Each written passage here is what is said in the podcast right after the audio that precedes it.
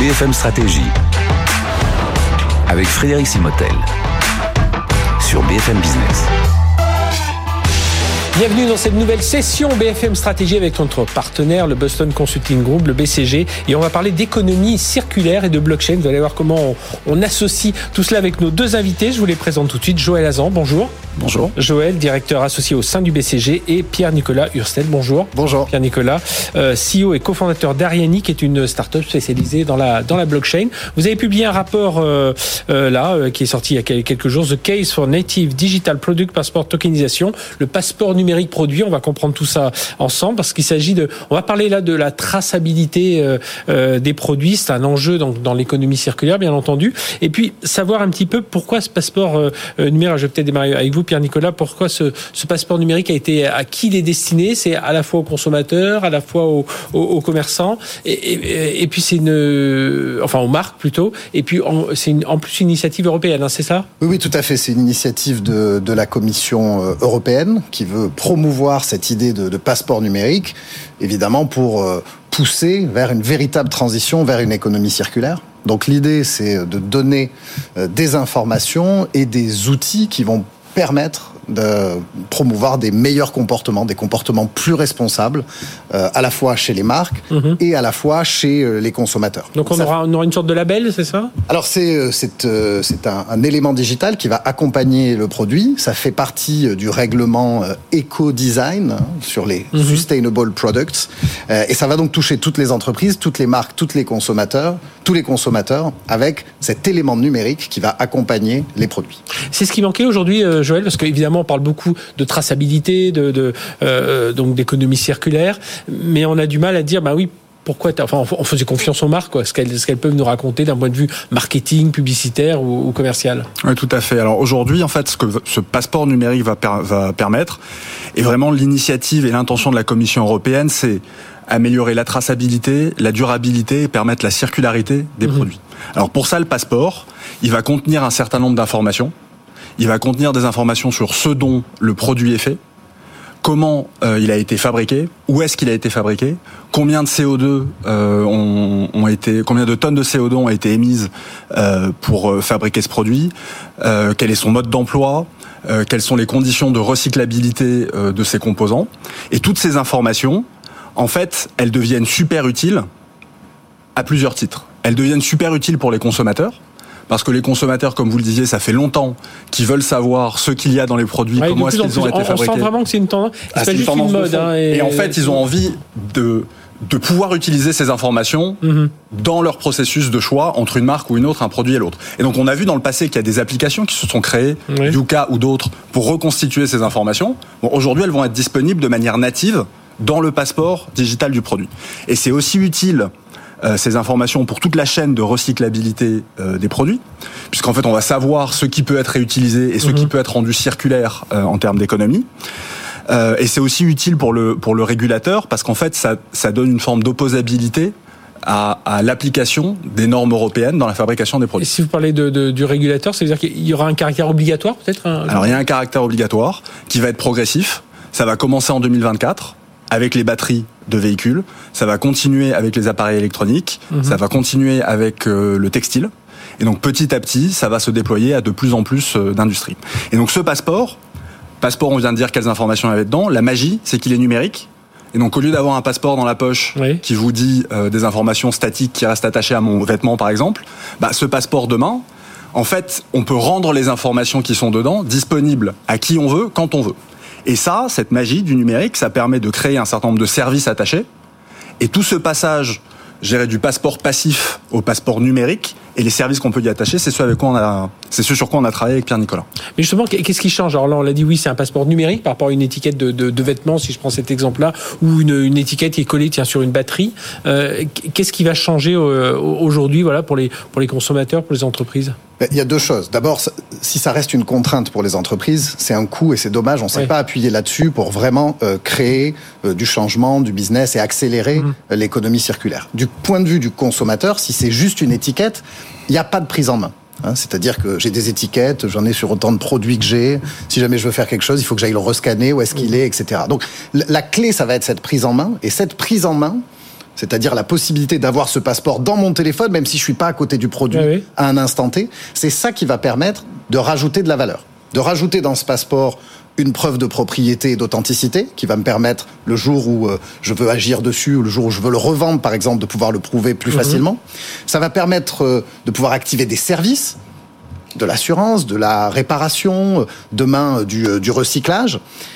C'est aussi potentiellement un outil de relation client. Hein, je vais pouvoir, moi, en tant que, que client propriétaire d'un objet, être en contact direct avec la marque qui l'a produite de manière extrêmement contextualisée autour de cette possession de produit et pas non, de façon complètement euh, euh, généraliste. Et puis, euh, on a beaucoup euh, vu de nouveaux usages autour du jeu vidéo, des mondes virtuels. Et peut-être que lorsque je posséderai un objet dans le monde physique, je pourrais étendre l'expérience vers le monde virtuel.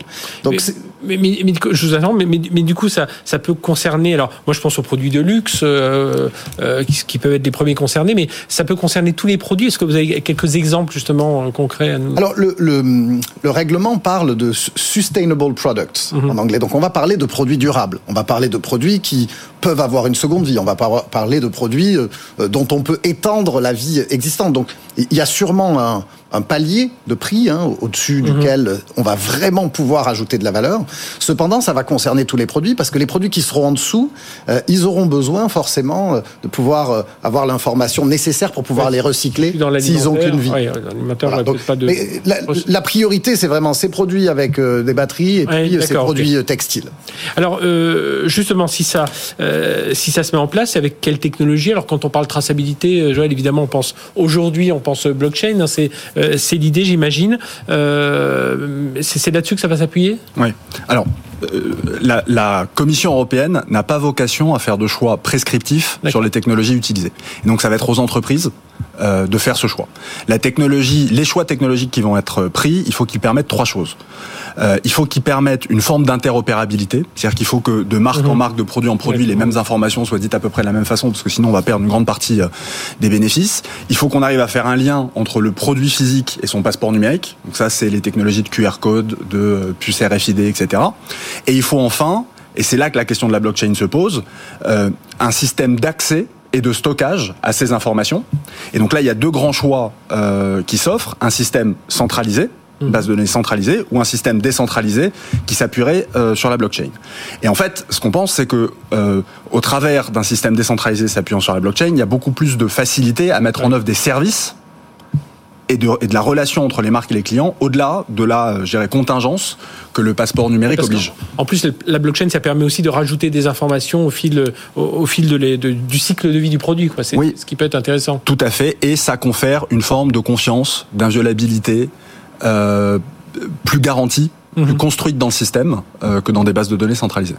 D'où votre présence, hein, Pierre-Nicolas, avec, avec Ariani. Ouais. On rappelle, hein, votre startup est spécialisée dans ce domaine de la blockchain. Alors dites-nous, voilà, c'est c'est des blocs de, de, de- des blocs numériques, voilà, où on va rajouter des, des informations. Oui, alors quel- quelques exemples. hein. Euh, Vous parliez de produits euh, qui ont déjà une valeur intrinsèque assez élevée. On voit euh, dans l'univers de l'horlogerie, par exemple, avec des marques comme Breitling, IWC, euh, Vacheron Constantin, on voit l'utilisation dès aujourd'hui de passeports digitaux utilisant cette technologie-là. Ça permet quoi? Ça permet de Lorsque je prends la propriété de l'objet, je prends aussi la propriété de son passeport digital. Je le, je le mets dans mon téléphone. Il reste pas. Joël parlait de centraliser, décentraliser. Quand vous sortez d'une boutique avec un objet, vous partez vraiment avec l'objet. Le passeport digital, il peut y avoir une logique à ce qu'il parte aussi avec vous. Ouais. Il reste pas stocké quelque part dans le système de la marque. Et donc, ces marques-là, qui ont des produits qui sont durables, qu'on répare, où il y a une vraie circularité, elles ont euh, commencé la mise en application déjà, euh, je dirais, de cette technologie, l'utilisation de cette technologie pour permettre quoi? Une meilleure réparabilité du produit et une- un suivi. Lorsque je vais réparer, eh bien, je vais inscrire sur le passeport numérique avec une transaction Avec sur la blockchain le- les différentes réparations. Et puis lorsque je vais vouloir le revendre, je vais pouvoir euh, prouver que je suis le propriétaire, prouver comment il a été réparé. Et à partir de ça, on peut imaginer tout un tas d'autres cas d'usage, l'accès euh, à un club, etc. Donc tout ça, ça existe déjà. On ne parle pas de quelque chose euh, de prospectif. Il y a des marques qui sont, à, à- à, euh, je dirais, à, la pointe déjà de l'utilisation de, de cette technologie pour ce cas d'usage. Oui, puis j'imagine que même dans un, dans un climat plus industriel, ça permet après le recyclage, savoir à qui. euh, je sais que dans, le- dans les immeubles, quand on construit, voilà, on va dire, bah, tiens, cette partie des, du câble, ça, ça vient de telle, de telle entreprise, enfin, pour, lorsque tout ça est détruit. Et alors, c'est quoi les défis défis qui, qui, qui, attendent justement la mise en œuvre de, de ce passeport numérique Il faut déjà que tout le monde, vous le disiez tout à l'heure, Joël, euh, c'est harmoniser euh, déjà que tout le monde parle un même langage. Alors je pense que le plus gros défi, euh, il est chez les entreprises. Comme je le disais, le choix technologique ne sera pas prescrit. Mhm. Euh, de la même manière, le choix des services et le choix de l'utilité euh, qui sera attaché à ce passeport ne sera pas prescrit non plus. Et donc c'est aux Donc entreprises. pour vous, c'est pas forcément la blockchain, malgré tout ce qu'on dit aujourd'hui. Ah non, il pourrait y avoir d'autres. euh, Et donc c'est pas, euh, en fait, les entreprises peuvent faire deux choix. Il y a un embranchement. On peut décider d'appliquer la régulation à minima, mhm. du coup emporter le coût, avoir un certain nombre de bénéfices autour de la traçabilité et de la durabilité des, pro- des produits, mais en fait limité par rapport à l'ensemble des bénéfices qu'on peut obtenir. Ou alors il y a un projet plus ambitieux pour les entreprises à construire autour de la définition de la proposition de service, de la proposition de relation client euh, qui peut qui peut être attachée euh, à la mise en place de ce de ce de cette initiative. Bon, c'est plus compliqué parce que pour Mhm. faire ça, il faut que les équipes commerciales, marketing, juridique, IT, opérations travaillent ensemble sur ce projet. Euh, et donc forcément, Il faut éduquer le marché. il faut éduquer le marché. Ça, c'est le premier enjeu du côté des entreprises. Et puis ensuite, il y a un deuxième enjeu qui est plutôt des du côté euh, euh, des gens comme Pierre Nicolas, qui est celui de rendre, euh, de continuer à éduquer aux technologies de blockchain Mhm. et de continuer à les rendre accessibles. Euh, alors, et- et accessibles et d'une certaine manière simples à utiliser, chemin sur lequel elles sont aujourd'hui et chemin qu'il faut continuer. D'une certaine manière, euh, votre dressing, il est bien chez vous aujourd'hui, à l'endroit où vous rangez vos affaires. C'est chez vous. Euh, vous avez accès à tout ce dont vous possédez, Mhm. que vous possédez au même endroit, et puis vous choisissez qui rentre dedans. Imaginez-vous que demain, c'est la même chose qui se joue. C'est d'avoir ces passeports digitaux euh, chez soi, euh, de choisir qui y a accès, donc pas d'être en contrôle de ces données personnelles, que ce soit pas dans un système euh, Mhm. tiers, que ce soit regroupé au même endroit, et de pouvoir profiter de l'intelligence de la connectivité. Parce que aujourd'hui, les gens portent 20% par exemple des produits qu'ils achètent. Si je sais que dans mon dressing digital, eh bien, il y a quelque chose qui peut avoir pris de la valeur ou quelque chose que je peux revendre facilement et que j'ai contrôle de tout ça dans un endroit euh, euh, qui est unifié, eh bien, c'est là qu'on va pouvoir proposer des services et de la valeur ajoutée. Notamment sur cette économie circulaire. Un tout dernier mot, donc on, on parle de batterie, d'industrie textile. Euh, L'agenda, c'est quoi? C'est cette année? On est 2000 fin 2023, Joël Azan? On est euh, 2024. 2024. Démarrage en 2024. D'accord. Mais bien, à l'échelle des, à l'échelle des changements technologiques à mettre en œuvre, c'est rapide. Eh bien, merci d'être venu nous parler de, de tout ça. Joël Azan du BCG et Pierre-Nicolas Hurstel de la start-up Ariani. Donc, euh, ce passeport numérique sur les produits, ça va commencer dans l'industrie textile, vers la batterie, mais vous allez voir, ça va s'étendre à beaucoup d'autres produits par la suite. En tout cas, euh, si l'initiative européenne est bien suivie par les entreprises. Merci à tous les deux. À très bientôt pour une nouvelle session BFM Stratégie.